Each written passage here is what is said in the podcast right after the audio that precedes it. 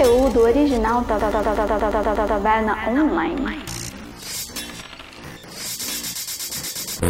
Detectada tentativa de invasão. Iniciando processos de firewall de emergência. Ameaça banida. Retomando processos cotidianos.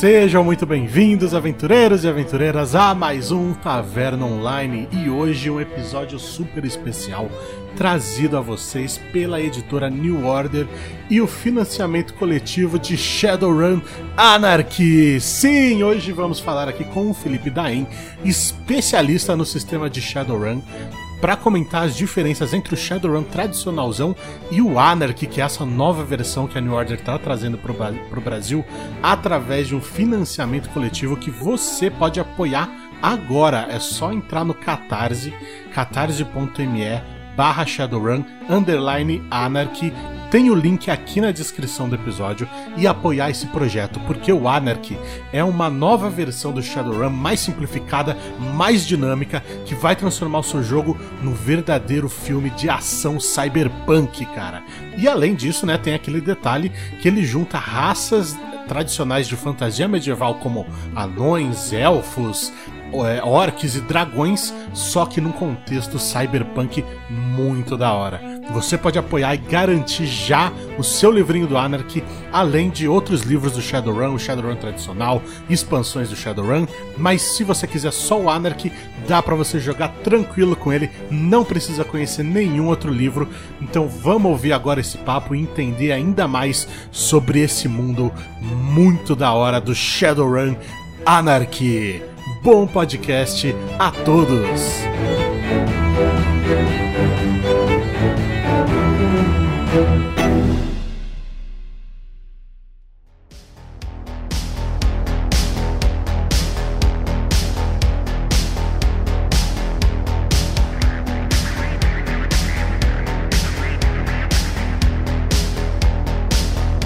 Eu sou o Alan Camilo e fuck the system! Eu sou o Felipe Daen e hoje está uma noite belíssima para você não fazer acordos com o dragão. É, acho que alguns de vocês devem me conhecer pelo canal Narrador de RPG, que é um canal do YouTube muito focado no mundo das trevas, sistema storyteller.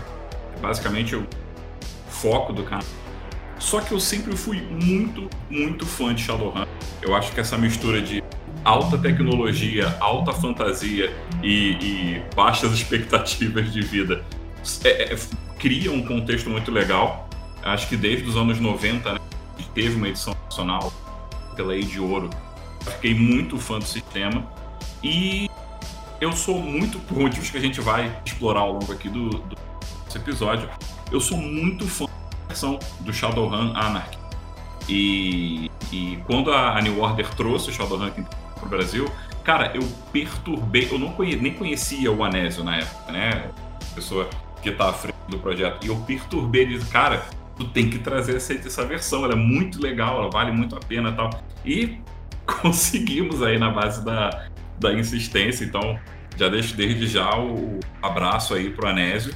E, cara, toda força pra New Order botar mais esse financiamento pra frente. Se tiver que culpar alguém pelo Shadowrun no Brasil, é o senhor aí mesmo. E uma coisa que eu queria, queria já falar, assim, é que o Shadowrun é um desses sistemas clássicos, né, do, do, do RPG. Assim, ele é um sistema lá dos anos Sim. 90. Acho que a, acho que a primeira. Não sei se a primeira edição é, é de 89, né? Que eu acho ele muito a cara dos anos 90 com esse negócio futurista, né? Cyberpunk, é muito anos 90 isso. Cara, o mais legal é que as edições muito antigas do Shadowrun, você vê aquele futuro pensado pelo passado. Futuro então, do passado. Futuro, os caras né? tinham, tipo, é, no futuro os caras tinham mullet, sacou? Tipo, isso é, essa estética em si, esse futuro que não veio acontecer é muito maneiro. Meio Vaporwave, né? É, é uma mistura de passado com futuro. Eu acho que o Shadowrun ele acomoda dois, duas estéticas. A galera gringa, né, os fãs gringos de Shadowrun falam de duas estéticas. O Pink Mohawk e o Shades em Overcoat. Ou seja, o, o moicano rosa, né? Ou aquele estilão de sobretudo, óculos escuros. Matrix, né?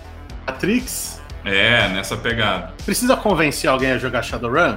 Você fala assim, mano, são raças de fantasia medieval no contexto cyberpunk. Tipo, é o melhor dos dois mundos, tá ligado? É imagina assim, gangues de orcs contra gangues de elfos num contexto cyberpunk, sabe? Fazendo um. tendo que roubar dados de uma empresa, de um dragão. Tem dragão no mundo cyberpunk, mano. Olha isso. O que, que é isso? O que, que é isso? Cara, quando eu quero convencer alguém a jogar, eu faço uma resenha parecida com essa sua. Eu falo, cara, na eleição de 2053, mercenários contratados roubaram dados de empresa porque na eleição presidencial um dos candidatos era um dragão e a humanidade não estava muito bem sabendo o que fazer com isso. Então eu acho que isso é, é- é mais ou menos o que você falou, uma mistura de como que a fantasia e esse mundo meio ancapistão, assim, onde tudo pode, desde que você tenha grana, como que isso se mistura para formar um jogo que ao mesmo tempo tem aquele escapismo do jogo de ação, de RPG clássico, de aventura, como tem uma certa ação legal aí acerca de mundo, valores, o mundo que a gente quer, né? Ou que- o mundo que a É. gente pode. Se você for pra, parar pra pensar, o mundo de hoje em dia não tá tão longe aí desse plot aí que você falou, não. Hoje em dia é tudo na Cara, base de dado, as eleições é. são na base de rede social, né? As Olha, tirando, tirando muito longe. Sim, tirando os dragões, a parte da fantasia, o escritor que surgiu com o termo cyberpunk, que é o William Gibson, né? Ele. ele pô, o termo cyberpunk surgiu mais ou menos no final da década de 80, com o livro Neuromancer e tal, que é desse cara, do William Gibson. E em entrevistas assim, mais recentes, ele fala, cara, o futuro já chegou, ele só não chegou igual para todo mundo. Mas a própria editora Lef, quando trouxe os livros desse cara para cá, botam no prefácio, o mundo é cyberpunk, só não é com a mesma velocidade para todo mundo. E é bem por aí mesmo, né? A informação se tornou muito valiosa. Informação e a desinformação. E o Shadowrun, ele tem então, essa, essa característica que é única, eu acho, que é um- uma proposta super legal, super diferente, ao mesmo tempo que é super atual, mesmo sendo um livro lá dos anos 90, agora não, a, a quinta edição já está super atualizada. É, E aí eu queria falar um pouco, falar sobre um pouco sobre o, o sistema que eles utilizam, né? O sistema de jogo do, do Shadowrun, ainda não entramos no Shadowrun Anarchy. É o tópico principal aqui, o ouro do programa de hoje. Mas vamos lá, o Shadowrun, como que ele funciona? Eu sei que ele tem um sistema de kill, né? Que é o sistema de deixas, e ele tem também, ele usa também o Dice Pool, né? Que o pessoal chama é, torre de dados ou Parada É. de dados. isso. Então, como é que, é que funciona essa parte aí do, do sistema do jogo mesmo? O, o Shadowrun tradicional, né, que a gente tá falando, ele já tá na quinta edição, que também já tá no Brasil pela New Order, com uma porrada de... Mas, desde sempre, ele tem um sistema que já sofreu muitas mudanças, acho que o, o núcleo dele é, é o mesmo, que é um sistema de dice pool, ou parada de dados, como você falou. Esse sistema foi o que influenciou o sistema Storyteller. A ideia de você somar atributo com habilidade, aí dá um número e aquilo é quantos dados você joga, e tem que chegar no número X para ter sucesso, e a quantidade de sucessos do quão bem ou mal você realizou a tarefa. Essa mecânica se popularizou com o Shadowrun. O Mark Renhagen isso bem claro em várias entrevistas. Ele achou a, a mecânica legal e trouxe temas né, dele. E daí já dá pra gente ter uma ideia do legado e como que ele é muito anos 90. O núcleo do sistema é esse, né? Você uma quantidade de características, todas elas têm números, e aquilo vai dar quantidade de dados para fazer. E o Que Shadowrun cortou é a sua fala cortou um pouquinho no final. Tem uma quantidade de dados e você vai jogar essa quantidade de dados para conseguir a resolução do que você quer. Melhor você. É, E o Shadowrun tem um meme, né? Uma piada bem recorrente, que é o jogo que você tem que ter um balde de D6 para cada jogador. Porque ele realmente você joga muito dado. essa, essa é uma piada que também fazem do sistema Storyteller, né? Galera que joga lobisomem, a galera fala assim, nossa, você precisa jogar com uma mochila de dado na mesa. Mas então, isso aí é uma coisa que eu não sabia, por exemplo. Que o Storyteller, ele tem a sua origem, então, nesse sistema do Shadowrun, que é, isso é legal Bebeu. saber. é, é, foi o, o Shadowrun ele popularizou a ideia desse sistema de dice pool e o, o Hagen, né, o Mark Hagen, o criador, ele foi uma das inspirações, né, das referências de game design do sistema foi pegar do, do Shadowrun. E uma coisa que o Shadowrun tem, que é eu acho muito importante a gente falar do Shadowrun profissional, que talvez a característica mais marcante do sistema, não do cenário, né, não da sistema em si, é que ele é extremamente granular, extremamente cheio de minúcia. Como que isso é, na prática funciona? Além de você pegar a sua, sei lá, vamos falar coisa clássica no jogo de Shadowrun, o camarada vai dar um tiro. Então ele vai jogar sua agilidade, dizer aí um valor 4, com sua habilidade de armas de fogo, vamos também dizer um valor 3. Então ele tem 7 dados para jogar. Simples, né? Não. Quando o camarada vai fazer o personagem, ele tem quantidade gigantesca de equipamentos, armas, implantes, talismãs, efeitos, acessórios e por aí vai, aonde ele pode construir o dele para ser tipo, o cara que ou que vai dar um dano monstruoso se colar em você, ou que vai se mover tanto que nunca tá dando, mas também ninguém vai parar ele, e por aí vai. Você tem muitas é, é, nuances no e, e, sem dúvida, ele é um dos sistemas mais populares, ele é um dos mais assim densos. Isso não é um defeito, é uma característica. A galera que quer jogar na sua essência, né? Normalmente curte essa parada. Lembra um pouco, outra coisa que é bem anos 90, lembra um pouco D&D 3,5, onde você tem aquela lista de feats que se expande pelo horizonte e você tenta catar ali o que, que vai combar com o que pra fazer bonito na hora do Shadowrun ele tem o Shadowrun clássico tem bastante essa característica. Acho que isso acaba se refletindo também numa, numa característica que você até falou, que é a personalização do personagem, né? Você consegue montar, você, tá, você idealizou ali, sei lá, um orc é, com implante de arma de. com uma minigun implantada no braço. Consegue criar esse maluco, entendeu? E isso que eu acho legal também no, no, Shadowrun, que você consegue ter essa personalização.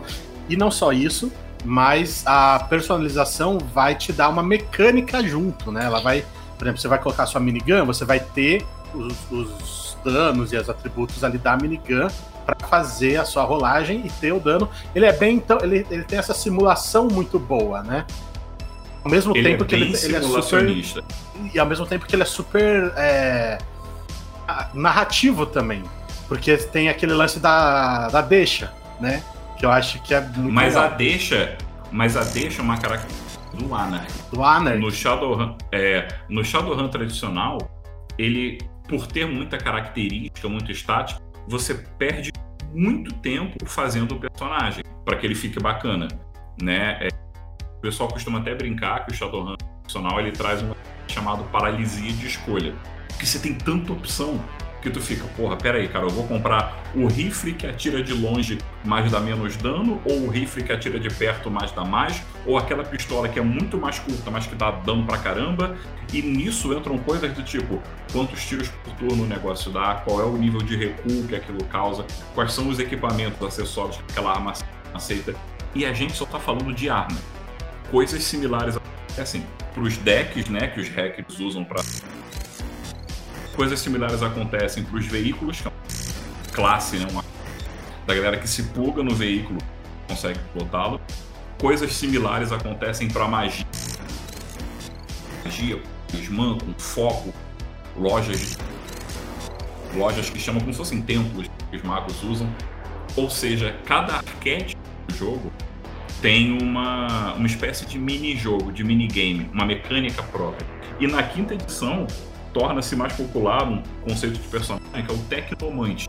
E hoje a gente vai falar do Anarchy. E o Anarchy é perfeito para você que não, que não conhece Shadowrun, que sabe que não tem como ler um, um livro gigantesco e... O Shadowrun, ele tem um efeito esquisito no sentido que atrai muito pelo cenário e afasta um pouco pela mecânica. Eu insisto, isso não é um defeito, é a característica do sistema.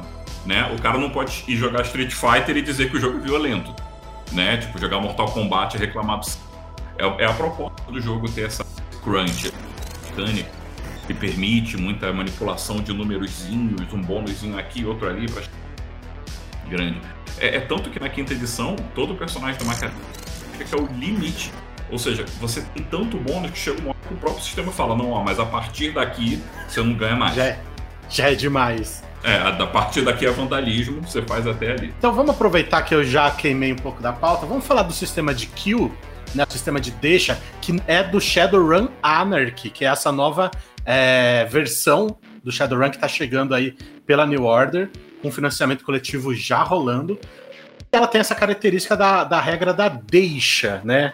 Que, é, que vem da, daquela coisa do teatro, que é tipo assim, o ator ele fala uma frase, você sabe que você tem que entrar ali, né? Cara, na edição nacional, o Kiwi, uma das traduções possíveis da deixa, ele vai ser traduzido, tá, tá traduzido já, né? O PDF já está disponível. Tá traduzido como lance. Mas o conceito é bem esse da deixa do teatro. Como se fosse assim, tá na hora de você fazer o teu lance. Fazer aquela, aquela parada. O, pra vocês terem ideia, tem uma parte grande da onde você anota suas deixas ou lances. O que, que são lances?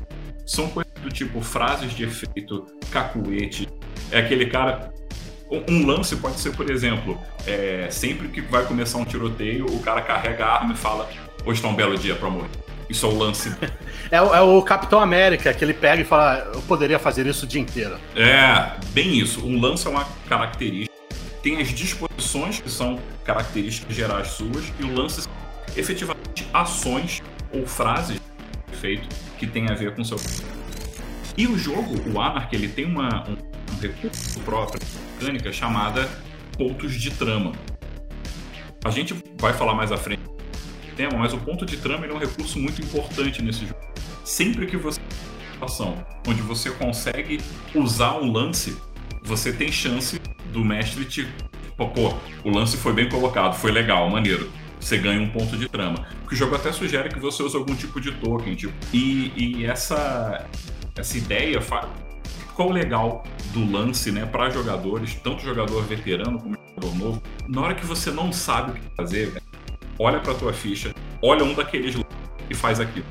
Você sabe que você está agindo dentro, porque você que monta, e que é o que você vai tentar achar são justamente situações que permitam o seu lance. Então o lance não é um ataque ou uma magia ou um poder, pode até estar relacionado, mas ele é um comportamento, é uma ação, é uma coisa que você faz e que você fala, pô, é tipo o Wolverine fazendo snicket, né? É uma coisa assim marcante, tu fala, puta, é, é o personagem. É, um, é uma regra, é, é uma regra narrativa, né?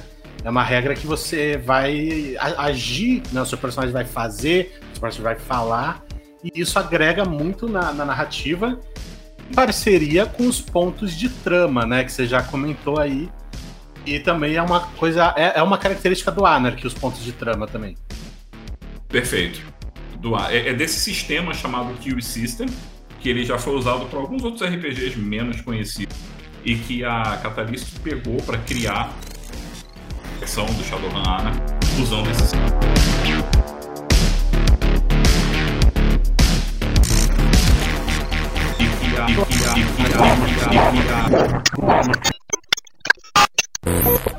Atenção, violação de sistema detectado.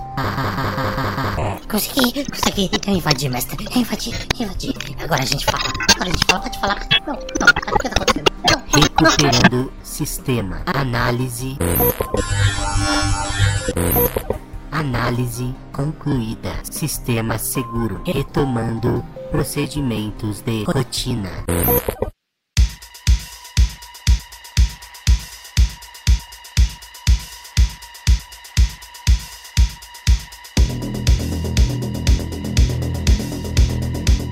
Aí só pra gente continuar aqui falando do Shadowrunzão, é, então ele tem essa, ele é bem detalhista, né, para você montar o seu personagem principalmente. Esse efeito de menu da Netflix, fica ali rodando horas e não escolhe nada e sem fica sem tanta opção. E, e, ele tem mesmo muita opção, principalmente de armas né, e de, de implantes e essas paradas que você pode colocar mais para modificar o seu personagem.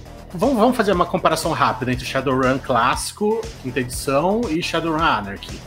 Na- entre narrativa e mecânica, né? Entre aquela coisa que é mais focada para narrativismo e aquela coisa que é mais focada para o simulacional ou para alguma coisa nesse sentido.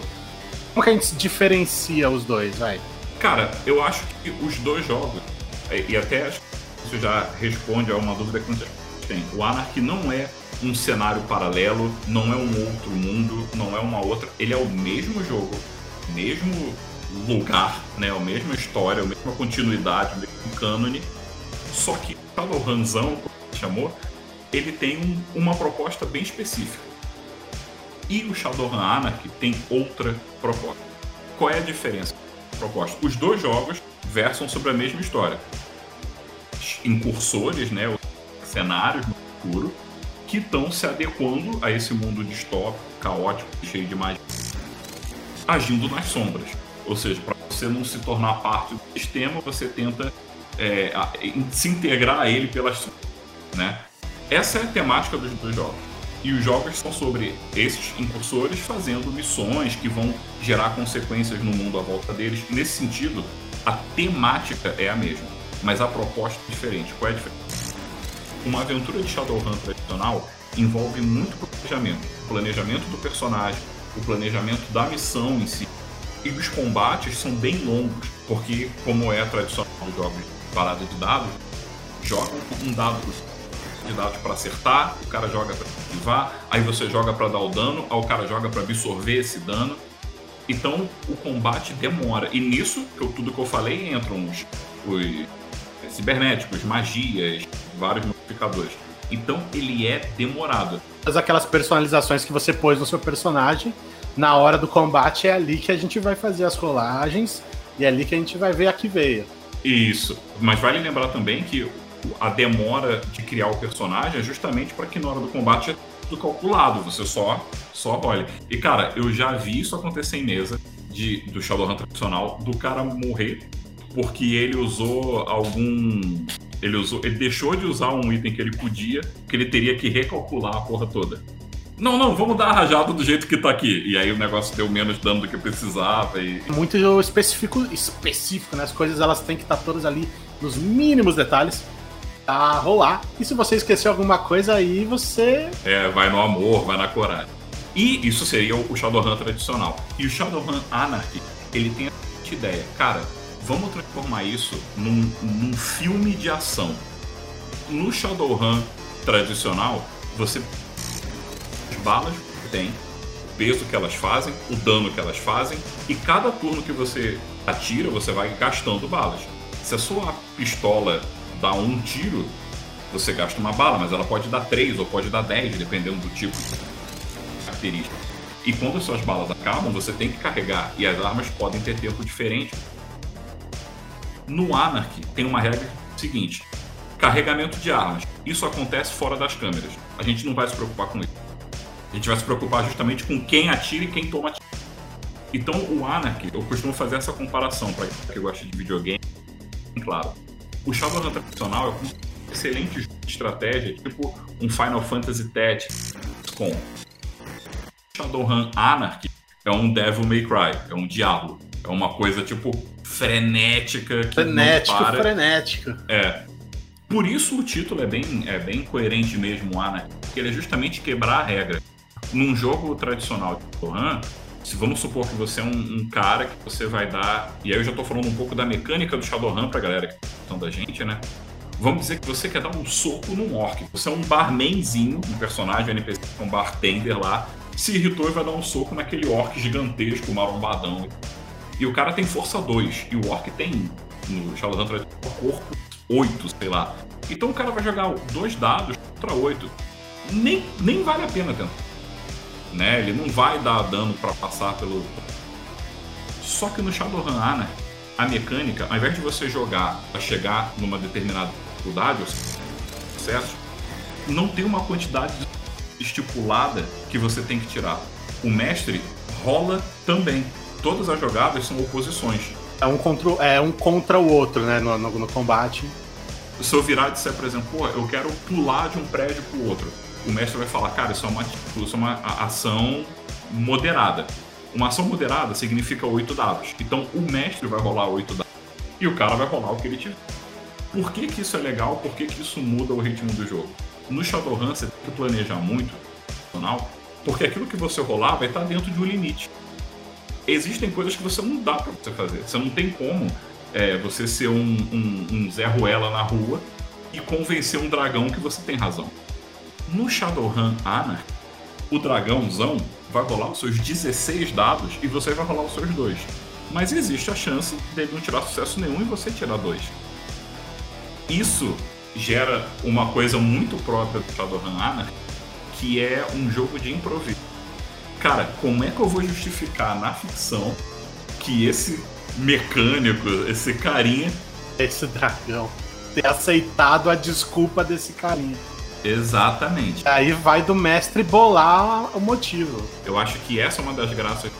Não é só o mestre que criar. Acho que isso até pra galera entender como que funciona o Anarchy, né? E, e entender qual é o fim do jogo. O Anarchy tem uma estrutura bem é, é, organizada de um jogador e um grupo de mas no Anarchy você tem a iniciativa, né, rolando, nem iniciativa, a, ordem de turnos, a ordem de quem vai jogar, que ele chama de narração. Então agora tá na narração mestre, agora é a narração do Alan, agora é na quando tá na sua vez de jogar, na sua narração, você não diz o que o seu personagem vai fazer.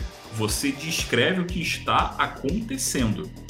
E é obrigação sua do jogo, uma, um termo que o jogo usa, que é construir ao invés de destruir. Utilizar a regra do sim e. Então se eu viro para você e falo, cara, entraram 30 orcs na sala e quando eles entraram e viram você, eles pararam e ficaram assustados. Seu turno. Agora você faz o que você quiser com isso. Eles ficaram assustados para debochar de mim, eles ficaram assustados porque viram um espírito atrás de mim. E eu posso, eu posso dar uma viajada mesmo, não tem limite, assim, eu posso falar Posso inventar isso aí. Ah, eles ficaram assustados porque tinha o holandês voador atrás de mim. Esse é o barato do jogo. Ele mantém, ele cria um sistema de essa viagem, ela é coerente. Por quê? Você tem que ser coerente com a ficção. Não dá para o cara entrar e falar, não, porque quando eles entraram, eles perceberam que, sei lá, que eu me tornei um gigante. Não, isso não vai acontecer. Agora, você tem, vamos dizer assim, graus de coerência, graus de viagem. Se você quiser dizer, por exemplo, que pararam para checar se tinha alguma armadilha, ou porque, sei lá, eu descobri que tinha um sniper atrás de mim mirando também, são coisas que estão, tipo, dentro ali do aceitável. Ou posso simplesmente fazer, é tipo, um fair play de RPGista, aonde eu vou narrar a cena do meu ponto de vista. Não vou enfiar tantos elementos. Mas vamos supor, quando você falou da viajada, vamos supor que eu tô num dia é, é, inspirado e eles, eu quero dizer que eles pararam e olharam, porque atrás de mim levantou um helicóptero de guerra, todo armadurado de coisa. Se eu vou alterar a, a trama, eu gasto um ponto de trama. Hum, e aí a gente entra dos pontos de trama. Exatamente. Todo jogador começa com três pontos de trama e o mestre começa com um. Mas cada ponto de trama que o jogador gasta vai para o mestre. Então você tem que pensar muito bem qual é o grau de alteração que você quer causar, porque ele vai voltar em cima de você. Ele vai poder usar esse ponto de trama depois para mas isso é legal, porque, por exemplo, nesse, nesse esquema, nesse exemplo que você deu, os orcs eles pararam e eles ficaram assustados. Foi pro jogador. O jogador, eles ficaram assustados porque atrás de mim a gente começa a ouvir um barulho de hélice e levanta um puta helicóptero armadurado com armadura com, metralhadora. A partir desse momento, existe um helicóptero na história e a gente vai ter que lidar com isso. É isso, né? Tipo, a, história, ela. É, exato, exato. É por isso que a parada é a, do construir e não destruir. É, a, o jogo é óbvio que todo, não só o mestre, qualquer um pode chegar e falar, pô, cara, mas peraí, não tem. A gente tá no, no subterrâneo, não tem como ter um helicóptero aqui. Isso é possível. Agora, se todo mundo entender que aquilo dá para trabalhar com aquilo, o jogo te estimula que você tente trabalhar com aquilo. Mestre, por exemplo, ele poderia devolver falando: realmente esse helicóptero, vocês olhem, e tem o logo de uma das corporações, porque é um mundo controlado por corporações, que tá caçando vocês. E é mais um problema, além da gangue dos orcs, agora tem esse helicóptero atrás de vocês também. E você vai agregando, né? Eu diria mais. Exato. E essa, esse agregar tem um quê de jogo, de jogatina, que é o seguinte: então eu gastei um de, de trama, né? para botar o helicóptero. Na narração do mestre, ele gasta o ponto de trama de novo e fala: e abre a porta desse helicóptero, tu vê o samurai mais bolado da cidade, só afiando a espada dele olhando para você. E vai nesse jogo de empurra. Só que os plot points de trama, eles também são utilizados não só para coisas assim, é, é nem uma coisa subjetiva. Um plot point pode ser utilizado, por exemplo, você roubar a iniciativa no combate. Ou para você, coisa clássica de personagem tanque, né? Para você estacar na frente do, do dano que alguém vai levar para você ativar uma ação extra no, seguinte. A maioria das magias e Shadowrun, que são coisa do tipo é, reflexos acelerados, esse tipo de coisa, no Anarchy a mecânica é eles te dão um plot point a mais. Então você consegue roubar a cena para você agir mais vezes, né? Então você tem que pensar, pô, eu faço questão de matar esse, esse NPC antes dele atacar a gente eu vou gastar um plot point para garantir que eu vou atacar esse cara. Só que lembra que esse plot point vai para a mão do mestre, que pode ser uma pessoa de coração ruim. então, mestre vingativo. Pode mesmo. Então é isso, você tem que pensar bem quando você vai usar isso, né? Guardar para usar nos momentos específicos, acho, né, da história, para você conseguir mover a trama no jeito bacana. Exato. E o barato de tudo, Alan, é que como você esse elemento inconstante rolando na mesa, ele meio que se autorregula. Né? Tem uma dose de fair play. Quando eu não vou desmanchar a tua cena inteira, pô, tu também não vai desmanchar a minha. Agora, quando eu quiser fazer uma coisa no, na tua cena, ficar, mas vai ser legal, pô, vou ter que gastar um ponto pra ficar isso, né? Tipo, pô, cara, tô pagando ponto aqui, né? Ficar maneiro, vai, topa aí. E a ideia do jogo é. Só que o Shadowrun, no livro, né, no manual, ele tem um, um, no mesmo capítulo das regras, ele tem alguma coisa mais ou menos assim. um, um, método mais tradicional, um método mais clássico, que é onde ele, ele lista o que fazer de ponte. Então, na versão, digamos assim, é, total do jogo, você pode fazer essa história. Se você quer aquela versão mais tradicional, onde o mestre tem mais controle, um mestre mais focado é o nome dessa ele diz quais são as coisas que você. E basicamente o que sobra é a ativação de poderes. O plot point vira uma espécie de mana, digamos assim, né? Pra você ativar certos efeitos do personagem. Se a mesa achar que, porra, peraí, isso vai ter o controle, a gente não quer. Agora, Lan, falando por experiências. Quando você usa plot point, você não quer porque ele traz um elemento de surpresa pro jogo, de anarquia, né? Tipo, cara, o mestre não manda no jogo. Ele não manda em ponto. Eu posso alterar a história dele com uma ficha. Então isso é muito legal. E é divertido, que fica um jogo de vamos ver se tu consegue pegar a deixa, tipo, batalha de rap, né? Vamos ver se tu consegue seguir daqui. E, e, será, e eu imagino que talvez tenha um efeito de escalonar também as coisas, né? Um cara chega com um helicóptero, aí outro joga um jato, aí outro joga um foguete, uma nave espacial, e e deve ter, assim, uma, rolar uma competiçãozinha interna para quem fode mais a aventura, entendeu?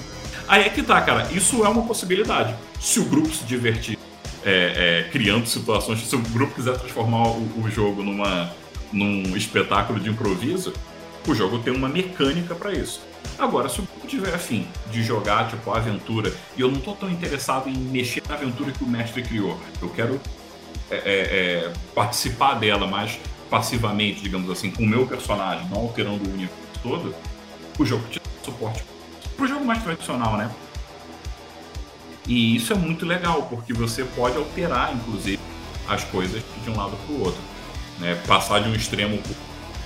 E se a gente for seguindo né, a ideia tanto das mecânicas como da diferença do Shadowrun pro Ana, as mecânicas, no geral, são infinitamente mais simples. Funcionam como dice pool, ou seja, você vai somar uma habilidade, um e modificadores para fazer personagem, mas elas são muito, muito simples. Vamos lá, falando do Anarch, afinal, o que, que é o Anarch, né? O Anarch ele é o que? Ele é um novo jogo do Shadowrun, ele é uma expansão do Shadowrun, ele é uma adaptação do Shadowrun. O que, que é o Anarch que está chegando agora no financiamento coletivo aí? O Anarchy é uma versão diferente de Shadowrun. Ele é uma forma diferente de se jogar Shadowrun. com mais ação, com mais criatividade de improviso e com menos é, contas e menos regras variáveis. Para você ter uma ideia, como eu tinha falado no começo, o Shadowrun tradicional ele tem praticamente um conjuntinho de regra clássica. No Anarchy, você tem uma mecânica universal chamada é, Amp das Sombras, Amplificações das Sombras, ou Shadow Amps no original. Shadow Amps, o que o pessoal acho que fala mais Shadow Amps por aí. né? O que, que é um Shadow Amp? É qualquer coisa legal que faz de um runner uma figura especial. Por exemplo, uma magia, uma bola de fogo é um Shadow Amp. Uma, um braço cibernético é um Shadow Amp. Um programa de computador que te permite hackear o sistema de mira do cara é um Shadow Amp. Pra você, então o Shadow Eu quero é só deixar fosse claro assim, pro pessoal que tá ouvindo que você pode ter magia de bola de fogo e hackear coisas eletrônicas no mesmo jogo. Você pode ter um braço cibernético e no outro conjurar uma bola de fogo. É essa loucura mesmo. de hackear, de Cura mesmo, hackear, cura mesmo, de cura mesmo, cura mesmo, de cura mesmo. Atenção, violação de sistema detectado. Agora foi, chefe. Agora foi. Consegui hackear eles. Vai, fala pro mundo. Fala pro mundo. Fala... Não, pera. Não, de novo não. Ai, se firewall desgraçado. Recuperando sistema. Análise concluída. Sistema seguro. Retomando procedimentos de rotina.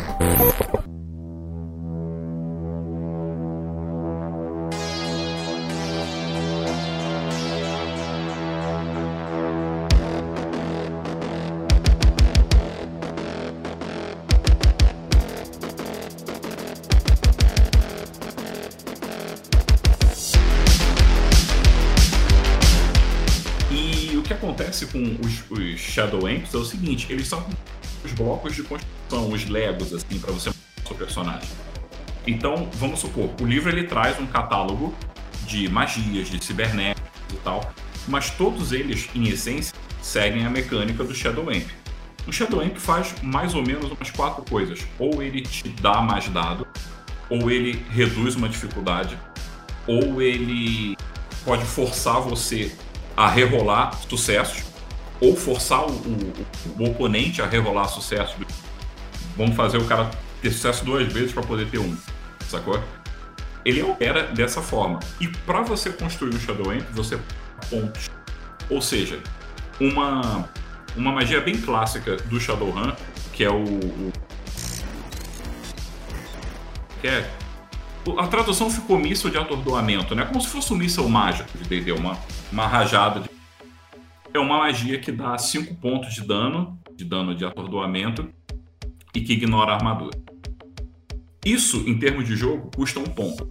Se eu quiser que essa magia faça tudo isso, mas também ela afete em área, eu pago mais um ponto por esse Shadow Amp, ele virou um Shadow Amp de nível Agora, se eu quiser falar o seguinte, porra, então esse. esse é, inicialmente era um raio atordoante, raio atordoante, o nome do, da magia. Inicialmente era um raio atordoante, mas eu paguei um ponto e transformei ele numa espécie de magia diária atordoante. E eu vou pagar mais um ponto aqui, porque eu quero que quem tome esse dano fique é, é, meio com a visão embaçada. Eu paguei mais, eu paguei mais um ponto, e com isso eu vou dizer que isso não é mais um, um raio de mana, é uma bola de sombras.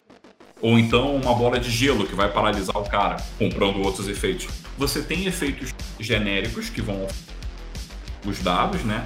E você vai construindo as coisas com ele. Então isso permite que você tenha uma única regra que domina todos os componentes que são.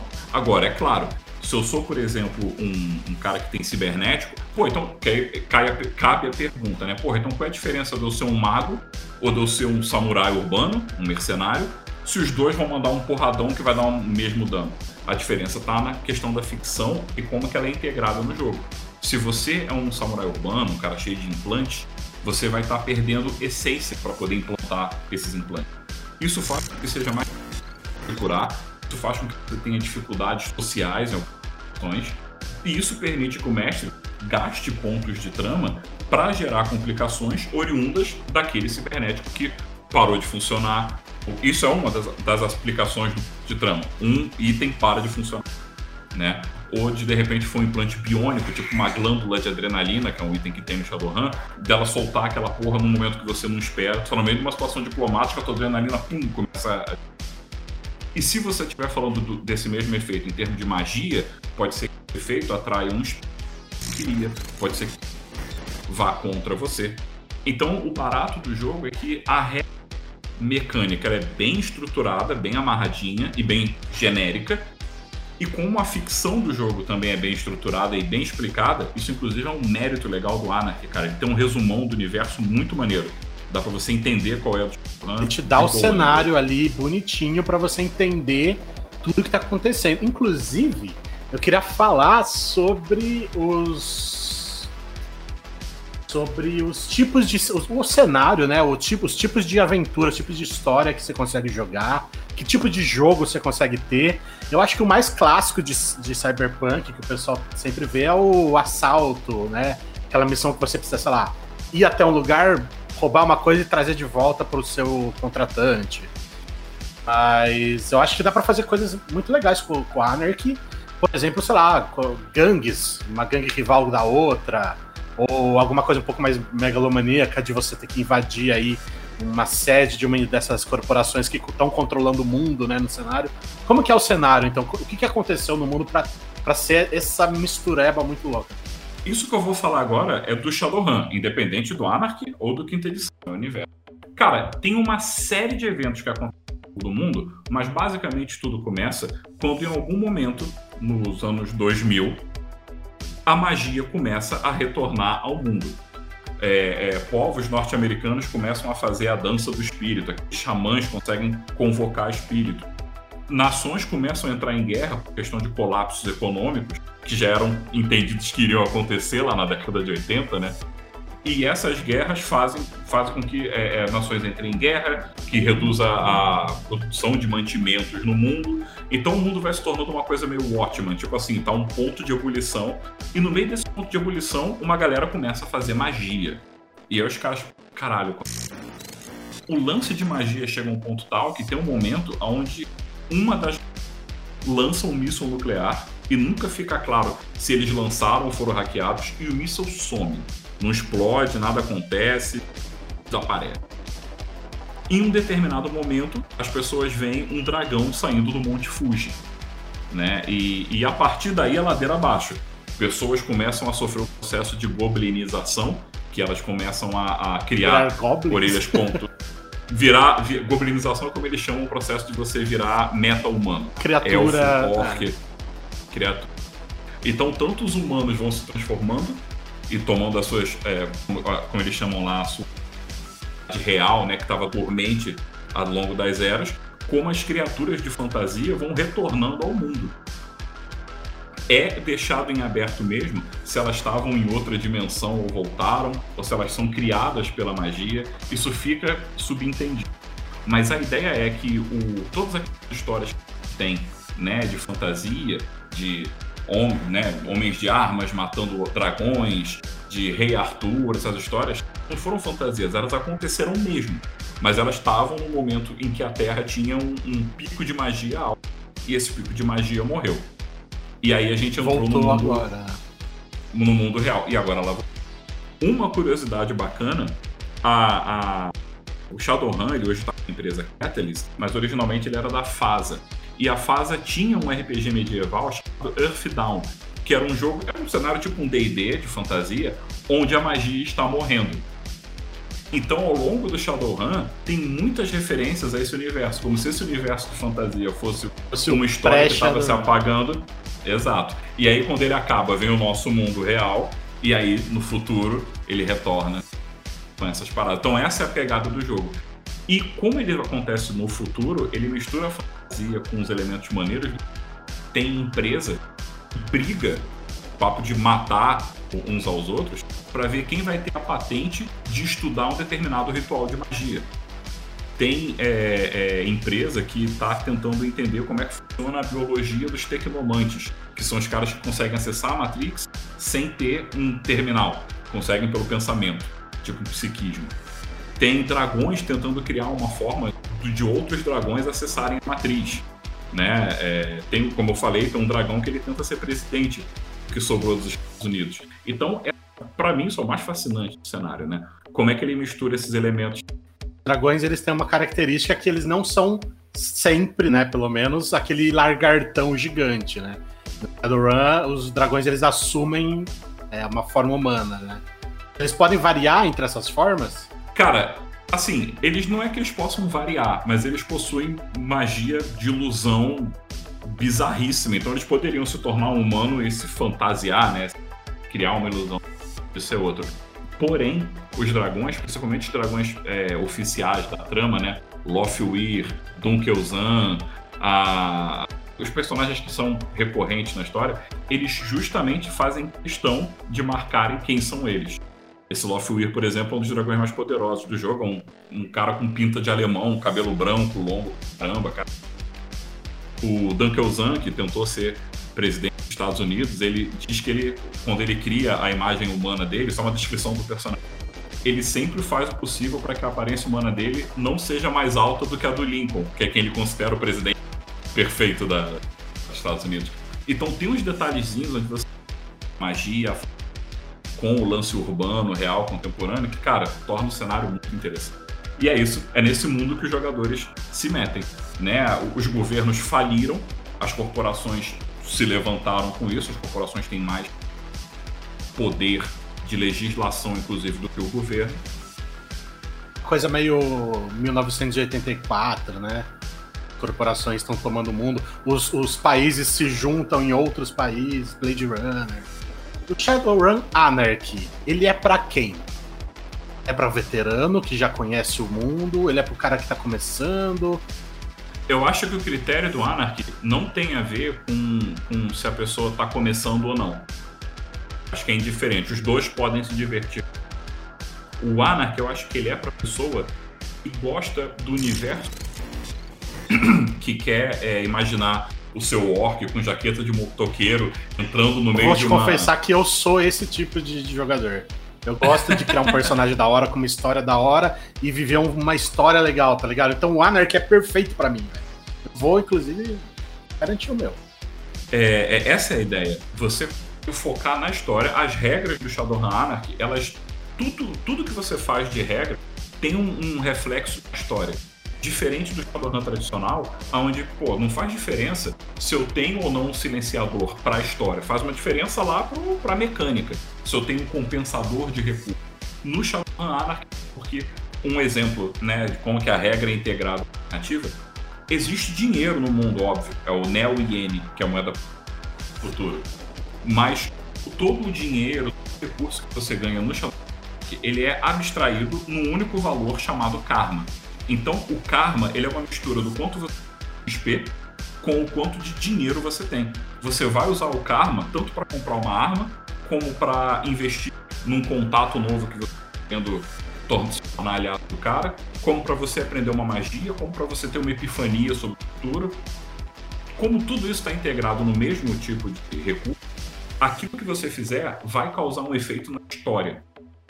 No jogo em si, você perguntou ainda há pouco né, como é que era um jogo de Ana, ele vai ter muito essa pegada do, do cyberpunk tradicional, onde um grupo de mercenários, um grupo de pessoas à margem vão se unir para fazer um, um, um, puta plano né, baseado em alguém que vai passar essa missão no universo de Shadowrun, essa figura se chama o Mr. Johnson.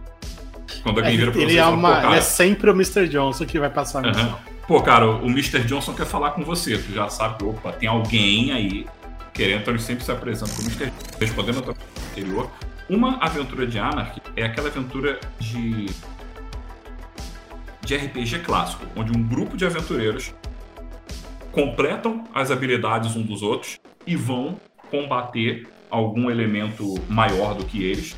E provavelmente esse combate ou essa interação ali vai trazer influência no mundo. Se você joga uma aventura one shot, você vai, o barato vai estar em cumprir os desafios da missão. você joga uma campanha, e esse é o grande barato, aquilo que você fez vai impactar o mundo à sua volta. Então, a sua próxima missão, um cara pode de repente te pagar para desfazer o que você fez antes, ou para te ajudar a se esconder, porque aquilo que você fez para ajudar a tua comunidade, por exemplo, acabou gerando muita de gangue na tua área e agora as gangues estão loucas, né? Estão correndo soltas. Você já viu muita coisa louca jogando Shadowrun? Viu muita plot. Muito, o mais legal para mim do Shadowrun, os plots loucos, são aqueles que envolvem é, um pezinho na realidade, né? Por exemplo, o camarada faz uma missão e te manda no meio de uma favela para matar um monte de carniçal, de, de zumbi. E, pô, tu vai ver que os caras devem ser caçadores, devem ser da igreja. Que nada, os caras estão filmando um filme de ação. E é mais barato pagar um mercenário para morrer do que pagar um artista famoso. Sacou? Então tem essas pegadas. É, nossa, entre outras. Assim, a, a, como o jogo é muito globalizado, né? A máfia teve um jogo em Chicago. Chicago é um cenário bacana, bem, bem é, clássico no Shadowrun, Seattle, onde os jogadores estavam interagindo com a máfia, só que era a máfia irlandesa e tinha um monte de japonês misturado. Né? E nisso as raças, né? Elfo, Orc, Troll, Anão, etc.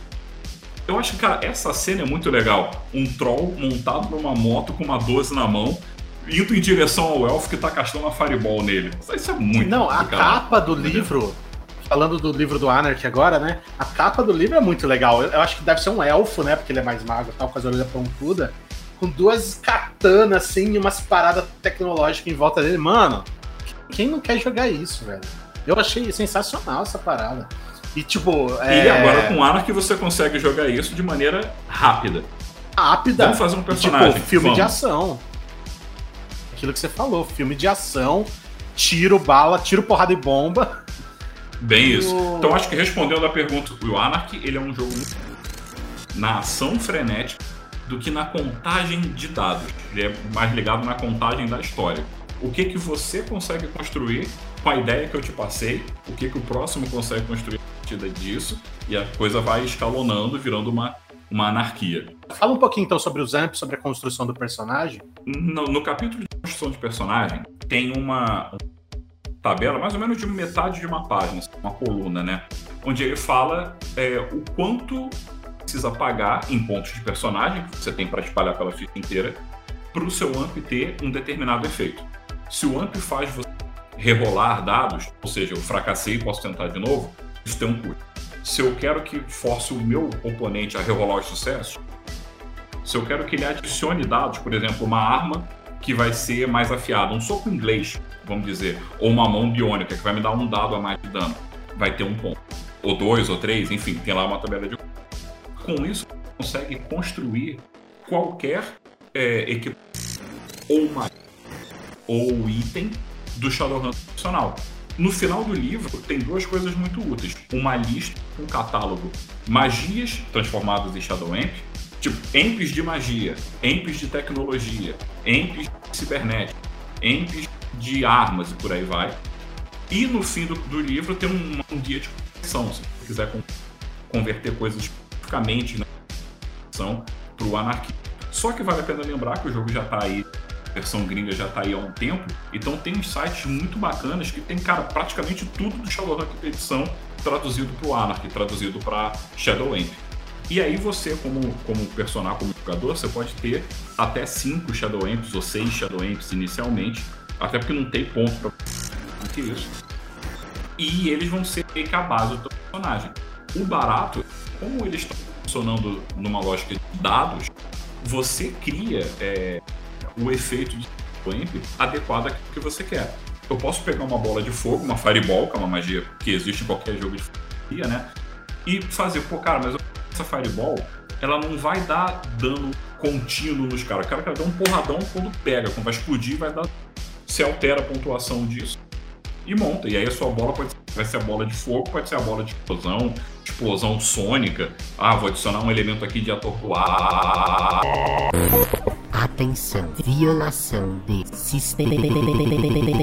Foi, foi, agora foi, mestre. Fala, fala. Atenção, seres humanos. Eu estou aqui para, para, para, para, para. Recuperando sistema.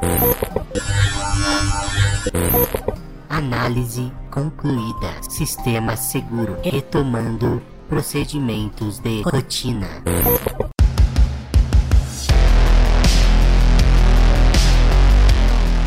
Acontece no Shadowrun é o seguinte, tanto no Anarchy quanto no ele não tem classe.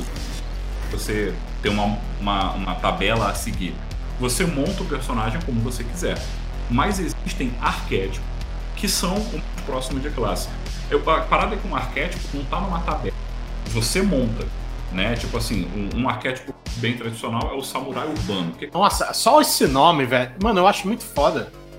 Olha, samurai urbano. Puta, já imagina ali o samuraizão, aquele, aquele chapéu de Raiden, tá ligado? E no, com os negócios de LED, porque, né? Aham, isso. Ele pode ser esse cara com chapéu de e uma coisa de LED. Como ele pode ser um puta de um troll, é, com uma jaqueta de couro e um código de honra inabalável. Como ele pode ser esse elfo aí da capa. São exemplos viáveis de um samurai urbano. Um samurai urbano normalmente é o cara da porrada. Um samurai urbano não vai ter magia. Quando você instala, você perde essência, que é um estético. Então, quando eu falo que eu sou um samurai urbano, eu sei que esse meu personagem é focado no combate. Mas ele pode ser combate corpo a corpo, com mão, combate com espada, com arma, pode ser combate de pistola, à distância, pode ser um sniper. Você tem muita variação. Então ele não tem assim uma classe de personagens.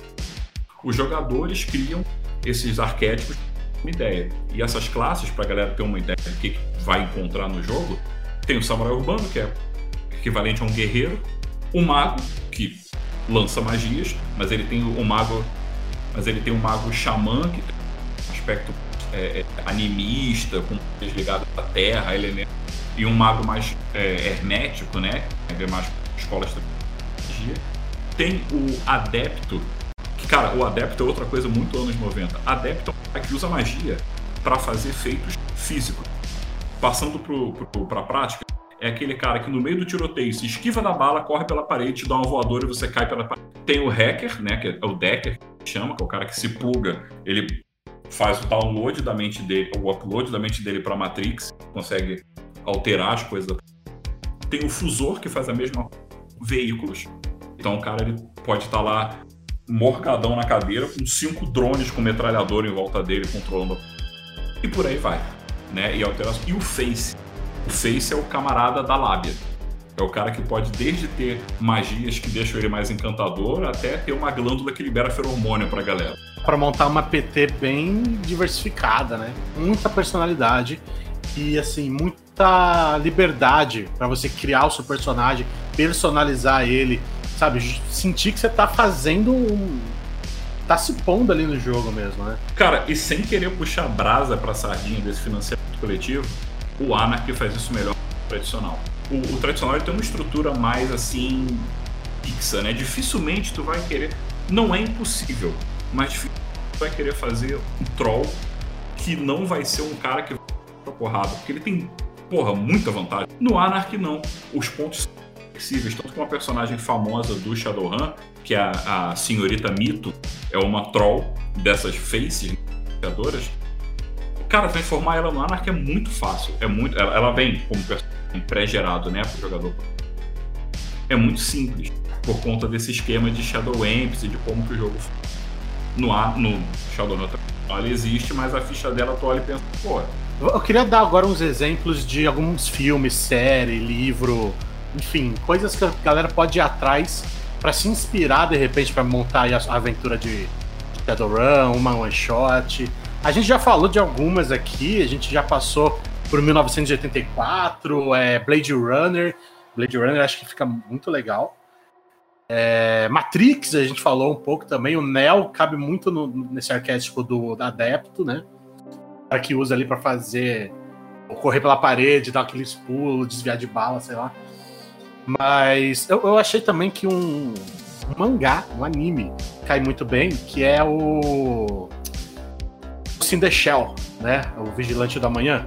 Eu acho que cai muito porque eles têm todo esse lance de implantes, né? Sim, e de uma coisa meio assim, tipo, o mundo não tá na mão de ninguém, saca? Tipo, tem muito controle e você é só um na multidão. Todos esses, esses cenários, você falou de anime, tem o Ghost in the Shell, tem o Ergo Proxy, que também fala um pouco sobre futuro distópico. Agora, o legal é que, ao mesmo tempo, os filmes que falam de futuro, a gente já falou um monte aqui, né? É, são inspirações bacanas para o. Cara, filmes tipo Senhor dos Anéis, coisas de, de fantasia também são. Porque todos aqueles elementos existem nesse mundo. Por exemplo, existe uma briga de corte de elfo num determinado lugar, onde os elfos acham, cara, humano é um cacete, a gente é elfo. Daqui a 200 anos os caras estão tudo morto, foda-se. Eu tô pensando no longo termo, não tem que me preocupar com a e, e, e, isso tem toda uma questão. Cara, tem uma espécie de Ku Klan anti-orc no jogo, que é o clube, o Policlube Humanis, né? E aí tu vê, tipo, cara, tem caçador de orc e tem orc morando no subterrâneo. Tem coisa mais D&D do que isso? Só que os orcs nesse jogo eles batem de volta, né? Eles não só apanham e te dão XP, eles correm atrás do prejuízo. Então ele tem duas tanto da fantasia e da mecânica, da construção clássica do RPG, né? Pare, vai atrás de desafio para resolver, para salvar o dia. Como esse salvar o dia nem sempre salva o dia de todo mundo, né? Porque tem esse lance de filme no ar, futurista. Sim, essa ambientação bem escura. É, Imagino, né, uma ambientação mais escura, chuva, aquela coisa Blade Runner, né? É, tem vários filmes de futuro, assim, malucão, que são uma boa pegada. Mas eu acho que se a pessoa não tiver visto nenhum desses livros, filmes, né? E pegar o Shadowrun, especialmente o Anarchy, que tem um resumão muito legal, e você. Esse resumo deve ser, sei lá, umas 10, 20 páginas. Fala desde esses eventos que mudaram o mundo e até a, a, qual é o ramo de cada uma das 10 corporações que mandam no planeta. O que acontece é o seguinte: uma corporação desenvolve uma tecnologia de segurança melhor do que o governo. Ela fala: olha, eu posso policiar aqui para vocês. O governo, beleza, policia aí. E aquele bairro fica super tranquilo, super bem regido. A empresa vira e fala: olha, agora ou você me dá direito de agir nesse meu bairro, ou saio daqui e o bairro vai ficar na tua mão. E as empresas, as mega empresas, elas se organizam em arcologias, que é uma coisa realmente da. Era uma tendência do futuro, nos anos 90, de engenharia. A ideia de que as criariam mega construções, tipo umas pirâmides, onde teria shopping, teria é, é, condomínio, teria igreja, que as pessoas poderiam passar gerações ali sem sair do. Você, é como se fosse meio que uma coisa de Ronin, se o cara poder medir. Inclusive, tem empresa, vamos supor, se você é um, é um desenvolvedor, um cientista de uma empresa de ponta e eu quero você para mim, eu não vou negociar com você eu vou contratar um Shadowrunner para invadir a tua empresa e te sequestrar para você para mim. Porque a tua empresa não vai abrir mão do teu contrato. Depois disso, eu vou na empresa e falo: Ó, oh, o cara tá lá, e aí, qual vai ser? A gente negocia, vamos dividir. Caralho. Olha, isso aí dá o plot, hein? Isso aí é um plot pra uma, pra uma aventura. Tem que sequestrar o, programa, o programador da outra empresa. Cara, eu achei sensacional. Eu acho que o Anarchy eu acho que o cenário né, de Shadowrun em si é muito bacana. Eu acho que o Anarchy facilita isso a todos os tipos de jogadores. Sou um cara que eu não conhecia, não, nunca joguei é, Shadowrun. Mas eu vou jogar Anarchy porque. E se você quiser fazer também jabá aí das suas, dos seus projetos, do que você tem feito, também agora. Cara, então vamos lá, falando um pouco de coisas que eu fiz e faço. Como eu falei, né, o meu foco produção de conteúdo até hoje foi muito mais no mundo das trevas. Eu tenho um livro publicado, By Night, a Máscara, e eu acredito que eu vá começar a falar um pouco mais do Shadowrun Anarchy no meu canal, por ser um sistema que eu gosto muito. Não sei se eu crio um canal só pro Anarchy, ou enfim, isso está sendo pensado. O canal Narrador de RPG, vocês vão me escutar falando sobre o universo do mundo da, da caramba. Então não deixe de curtida lá, visitar, tem no Facebook, narrador de RPG, no YouTube, narrador de RPG. E além disso, cara, eu acho que assim como de vocês estão escutando a gente, estou esperando a pandemia acabar para a gente poder voltar a atividades de evento. Em janeiro eu participo do Se Joga, um evento na Tijuca, com muito board game, RPG e tal. Ele é mensal, mas com a pandemia não tá rolando. Essas são coisas que eu tenho. Atenção, violação. Deixa eu fazer isso. Humanos, eu, em nome dos orcs, tenho uma coisa a dizer. As corporações caíram. O jogo virou. Que comece a anarquia.